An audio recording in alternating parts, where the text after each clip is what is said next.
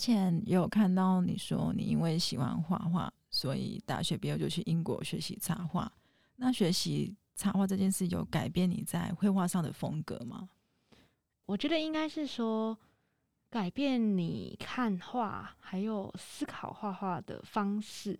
嗯，就是我反而觉得风格不是最主要，应该是说我们念研究所的时候，老师也不会建议我们去定义自己想要或是。这是什么样子的风格？因为它可能会限制你在艺术上的发展。哦，但是我们更重视的是你想要传递的事情是什么？因为，嗯，我会用英文是用 voice 去讲，因为它是你讲你内心的声音。嗯嗯，那你要用什么样子的图像去最能精确的表达你想要讲的声音？所以我自己觉得，对我最大的改变就是思考画的逻辑会有改变。然后，另外研究所也会很鼓励我们多去尝试不一样的美彩。就是我在去念书以前，应该说后来画画对我来说是一个我很喜欢做的兴趣。嗯，就是我平常我念的其实是外文系，但是我平常有空就会一直画画，因为我很喜欢这件事情。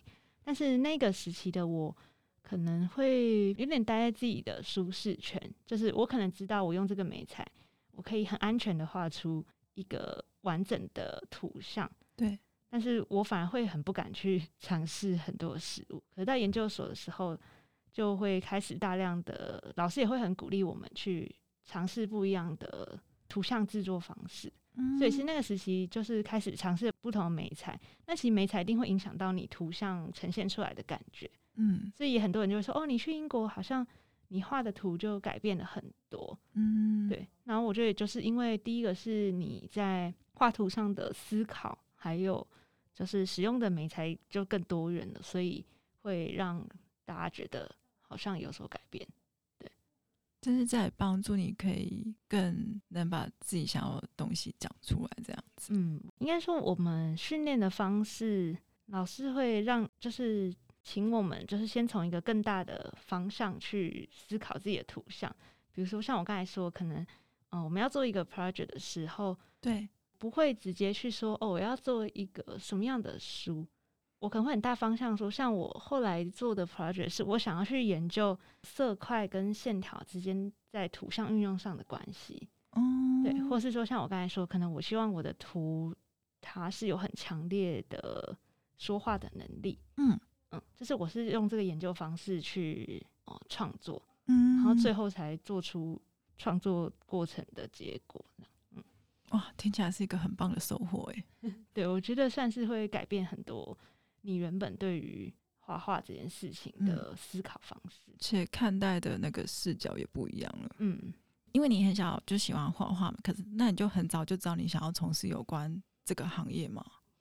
我一开始有点抗拒，应该说，嗯、呃，我小时候国小、国中，我念那种美术班，就是台湾好像应该很多学校也都有，嗯，就是也会给我们很多美术训练，嗯。那我自己在国中毕业的时候，就是我有稍微思考我要不要继续，因为如果继续念美术班，基本上就是会也还蛮确定往这个路哦路去发展。嗯、然后那时候的我。我很喜欢画画，我那时候就很喜欢画那种算小插画，嗯，就是比如说设计小角色啊，嗯、或是画可能像小绘本这种东西，嗯，那我就会觉得可能正式的训练，那时候就会觉得好像不是我感兴趣。当然，我后来觉得那种训练很重要，是要帮你打基础，嗯，就让你的基础很稳之后，你才可以更更有能力去发展你想要发展的创作。那那时候可能我就会觉得那种训练不是我喜欢的，嗯，我就想说，诶、欸，不然我就是先去念就是一般的高中，但是画画我可以当兴趣，所以后来到高中到大学，我都是把画画当兴趣，然后我也不确定说这一个项目可不可以成为一个工作，嗯，对，但是是到大学就是三年级，我就开始去思考。因为我原本就想说，哦，好像念完大学可能就是去找一个觉得自己嗯也觉得还可以胜任的工作。但是我在大二升大三的时候，我那时候有参加一个计划，嗯，然后那个计划呃是去印度，然后、哦、是去印度哦，对，我自己选了他去印度，哦，他可以选择就是，对对对，就是一开始会去就是一些 NGO，就是比如说跟小朋友帮他们上，也不算上一些课啊，我觉得有点像是介绍不同的事物给他们。嗯，嗯，然后后来也有去很多的旅行，然后我自己觉得，我们那时候去了也快一个月。对，我觉得那时候的旅行让我突然有一个感觉是，其实人生好像没有一定的公式，你不一定就是哦，你念完书然后就去找个工作这样，其实也许还有很多不同的事情可以去尝试。所以回来之后我就觉得，哎，好像我可以，既然我这么喜欢画画，为什么我不要试试看它可不可以成为一个工作？所以我在大三、大四的时候就开始，比如说自己经营粉丝团，做一些小商品去贩售，或是有跟别的单位合作，就是办展览什么的。然后，但是到大学毕业的时候，我就是觉得。我很喜欢做这件事，可是我觉得它要成为工作是需要是一件很专业的事情。那那时候的我，因为他画画是我的兴趣，对，所以我我我可以自己知道，在很多项目上我是不够专业，所以为了嗯让它成为一个工作，所以我决定要再去进修。嗯，所以大概是这样的思考过程。哇，就是透过旅行，然后。理解到这个人生没有一定的公式，然后又就就突然哎、欸，我要再钻进一点，就哎、欸，我觉得这很棒，你很像那个小黑猫里面那个给我的感觉啊，对对对，嗯、呃，如果单纯来讲，也没有限于借案还是什么，画画这件事情给你的感受是什么？疗愈嘛，像植物一样嘛。对，我现在另外兴趣是种植，应该说我就一直很享受做这件事情。你画画的时候是会听音乐吗？对，我也会听音乐。是听那种轻音乐，还是有有有歌词的？不一定哎、欸，但是我就我喜欢那种比较轻快的。我朋友说我听的是民族 民族音乐，应该也不算啊。就是呃，我之前有一阵子，就比如说像我会很迷恋什么 Passenger，嗯、呃，他是一个英国的嗯歌手，但他是比较倾向于刚刚你说的民族性的吗？我觉得。可是那种弹吉他的，oh, 我不知道那种叫什么曲风。Oh, 嗯嗯、好，总之我就喜欢那那种类型的。嗯、我我不喜欢那种重金属的，太嘈杂那种吗？对，因为我还蛮长时间是一个人工作。对，我会自己在家里，我有一个小工作区，我很需要一个陪伴。然后我可能会听音乐，但后来开始 podcast 开始盛行之后，我其实也会听 podcast。可是你听 podcast 可以画画的时候，你不会被吸引吗？就是。你可能在专注画画，哎、欸，他在讲什么？其实还好，是因为我其实是一个可以一边画画一边跟别人聊天的人哦，那还蛮厉害的。所以我不会被影响。那有时候除了 podcast 以外，我有时候也会看电影，但是我比较像是用 听的，就是所以我我如果我要看电影，我只能看中文或是英文的，因为这样我才知道他在做什么。哦，我会放在旁边，所以我基本上是在画，然后我觉得有点像听吧，然后偶尔。比如说我要 洗笔都可以看，就是我还蛮能做这件事情。哇，你好一心二用哦！一心二用这件事是我从小就开始训练自己。我小时候就很也很喜欢有音乐陪伴，然后我就开始训练我要一边读书一边听音乐。但一开始有点难，因为你你也是蛮厉害，因为应该很少有人小时候就开始训练一心二 用这件事。我不知道我那时候就好像我不知道怎么从什么，我就很想要训练自己可以。我可以一边读书一边有音乐，所以我就认真的提醒自己要就是训练这件事。所以好像到后来我就不会因为说我旁边有一个东西，然后去很影响到我要专心这件事。哇，嗯，所以小时候的习惯是真的可以养成这样。对，那你如果自己一个人随心画，你是比较偏好画速写那一种？速写比较是出门的时候，嗯。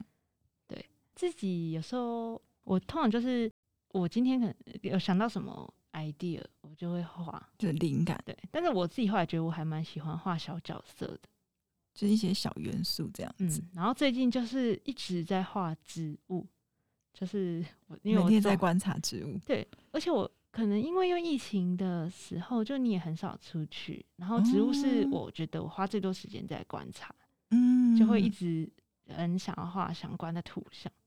植物是真的蛮疗愈的，嗯，那你是哦，因为很多画画，你刚刚有讲，就是因为我觉得画画要如果要建立出属于自己的风格的话，一开始是不是只能从别人的画去摸索自己想要的样子。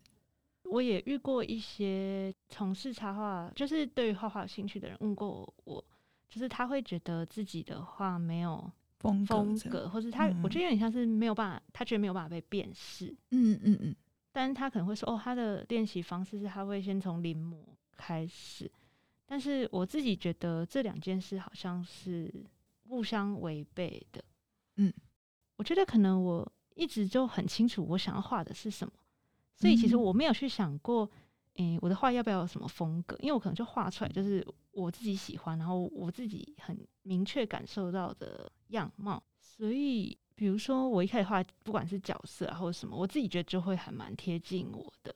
嗯。然后，另外，觉得学习过程中你一定会，我觉得每一个人在学画画，不可能没有看别人的作品。对。其实你一定会或多或少被影响。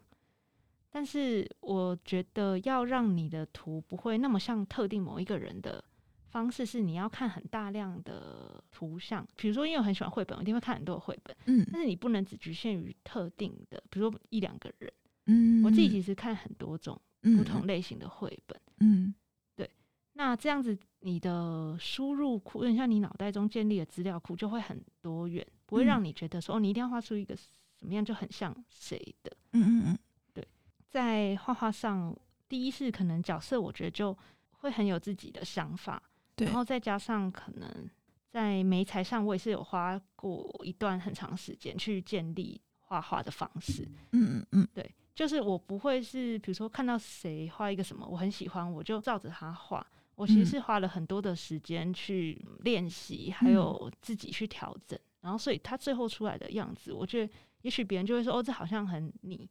对，但其实就是我觉得那是经过一段发展过程的，不是只是可能你觉得什么东西好，你就就赶快快速的去模仿。对，重要的还是你你喜欢这个角色，或是有你自己的原，我不知道，我也说不上来。那你有遇过那种，就是他可能有很多种不同风格，但他就是每一幅都可以画成，哎，就也没办法定义他这样子。哦，对，但我觉得是每一个人擅长的。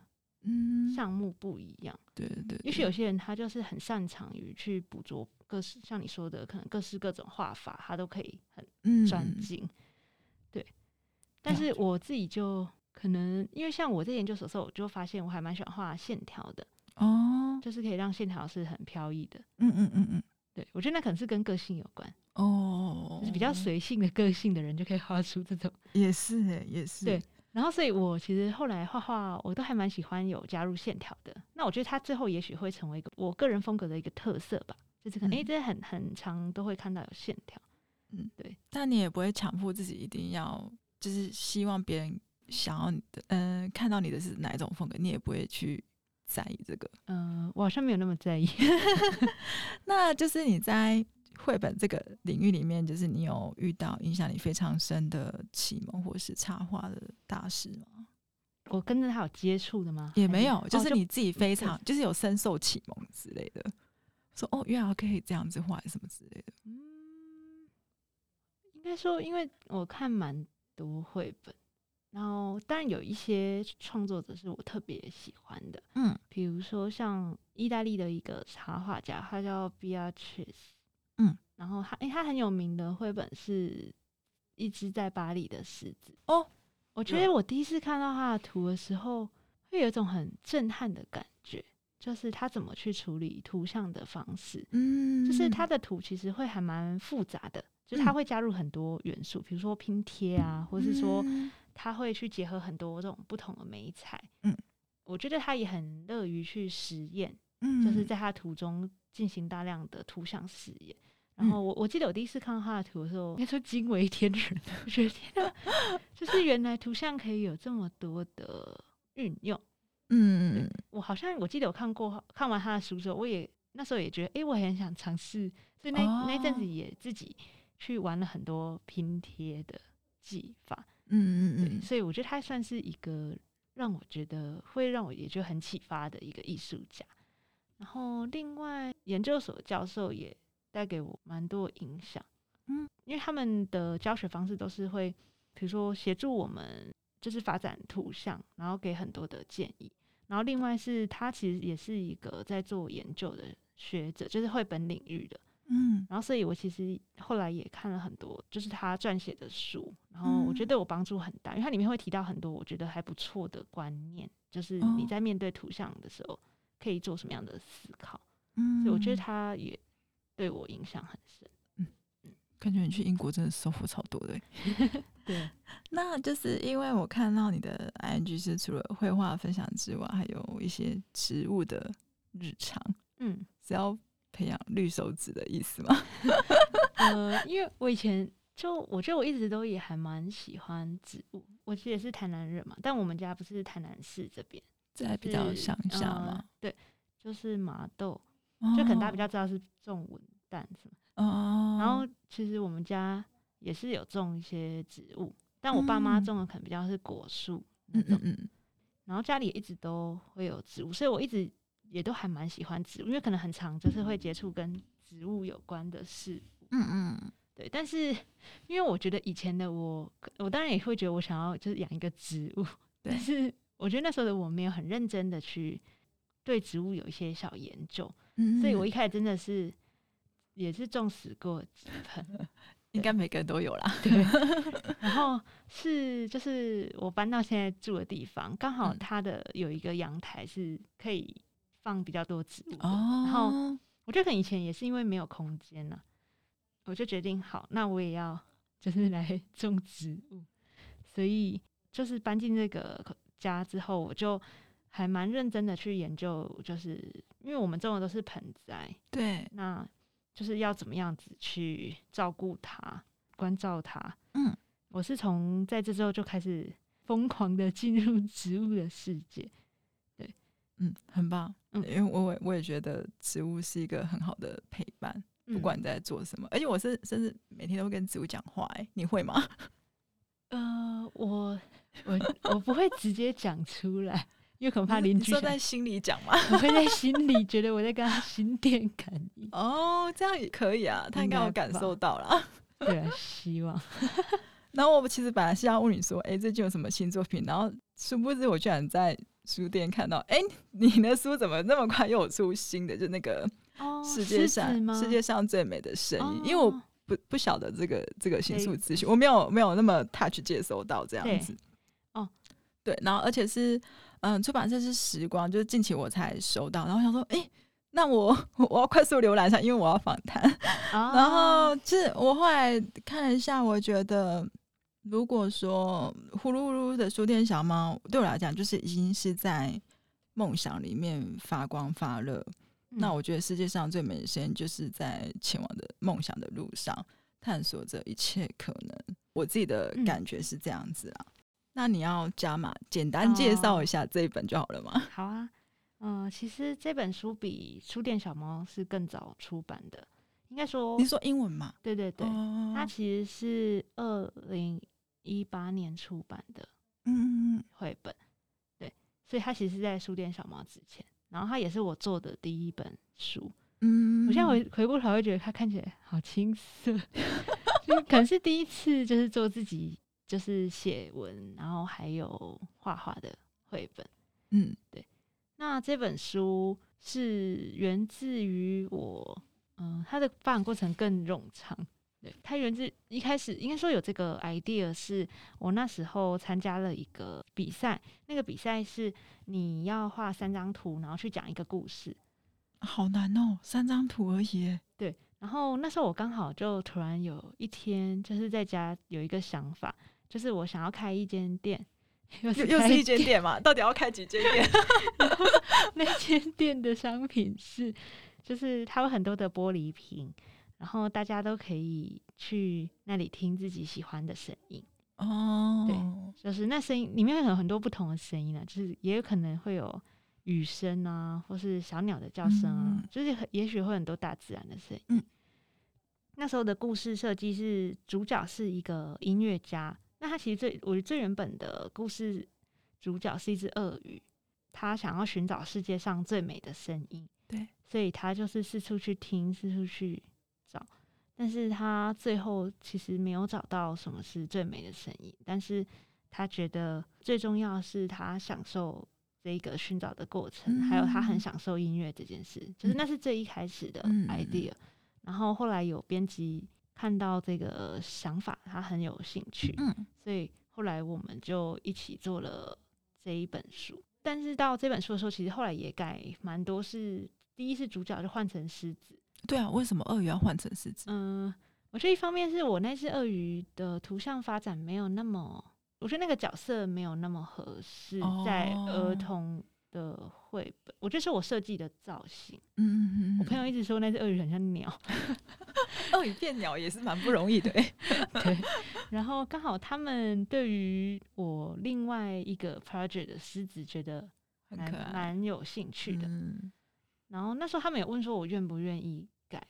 哦。但是我我那时候会觉得，其实我蛮开放的。因为我当初也没有设定说我这个故事非那只鳄鱼不可，哦、所以后来我们就才改成是小狮子是一个小音乐家，嗯、然后去讲这个故事。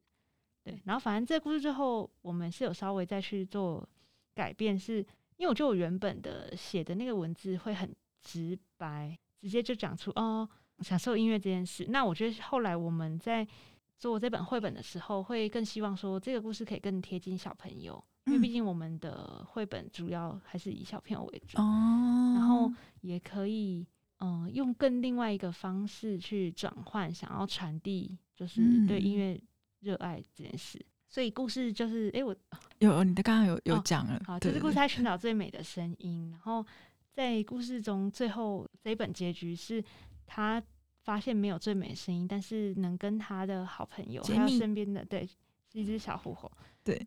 就是享受这件事，就是最棒的声音。对，杰米让我觉得好温暖，他一直 默默陪伴他，对，就一路上，就我觉得杰米。那我觉得这个故事到最后发，我觉得也是有一种，有时候创作者，你一开始会很执着于自己内心的小世界，你是想要一个人去创作。就那只狮子，它其实也是一个人，哦，他一开始很想要，就是只有他自己在创作，但是他我觉得他在透过他的旅行，还有他到最后的感受，让他。我觉得他更愿意去关注，还有关心身边的人，然后我觉得那也会让他自己对创作的想法更丰富。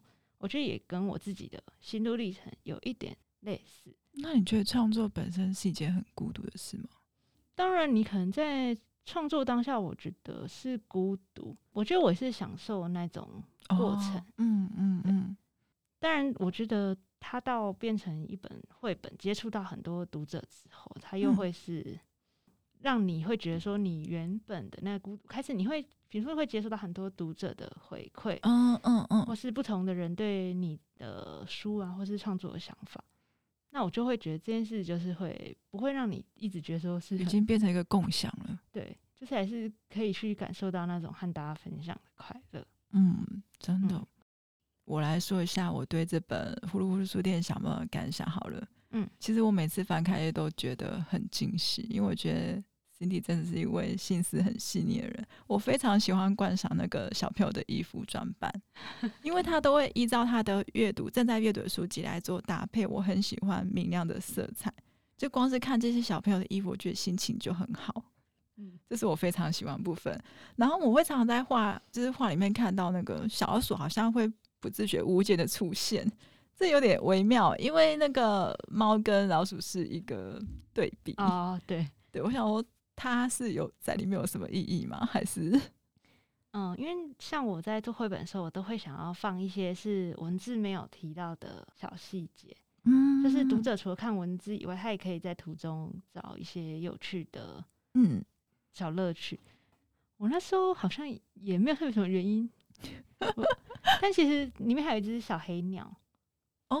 哦，好好好像有诶，就是他也是小黑猫的朋友，是因为我从最一开始在画跟黑猫的图像，我就很喜欢，就是有一只小黑鸟陪伴他，嗯，所以到故。事中我也是都有把它放进去，嗯嗯，嗯然后另外还有，对，就是小老鼠，其实我我也没有特别为什么，反正就是想画进去，我就觉得他们很适合，就是因为可能他们第一他们的大小很不一样，因为小老鼠很小很轻巧，他们可以藏在各各个地方。哦然后另外就是，我就想说，我也想要营造那一只小黑猫是，它是很友善的，就是它对不管什么样子的动物，对，是是事出善意的，对对对，所以我就也设计这些小老鼠，算是它的小帮手，然后一路陪伴他。嗯，然后有几部分我非常喜欢的章节是，小黑猫在书店遇到困难的时候，它其实很难过，然后它也不太懂得求助，甚至比老板还忧心这间店。对，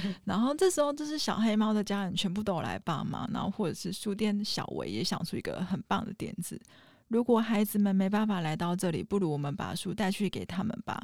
这一点带给我非常大的感受，因为我自己会觉得，哎，我与其等待，我不如主动出击，或许能带来意想不到的转变。有一种就是，嗯、呃，危机转成转机的概念嘛。我我自己是这样感觉的啦。这部分我是非常喜欢的，因为也许有些人遇到困难，他就是停在那里了，嗯，他不知道怎么去求助，这样子。这部分我非常喜欢。另外一部分是故事一开始就有介绍，小黑猫的家族全部都是名猫，可能有各自擅长的领域。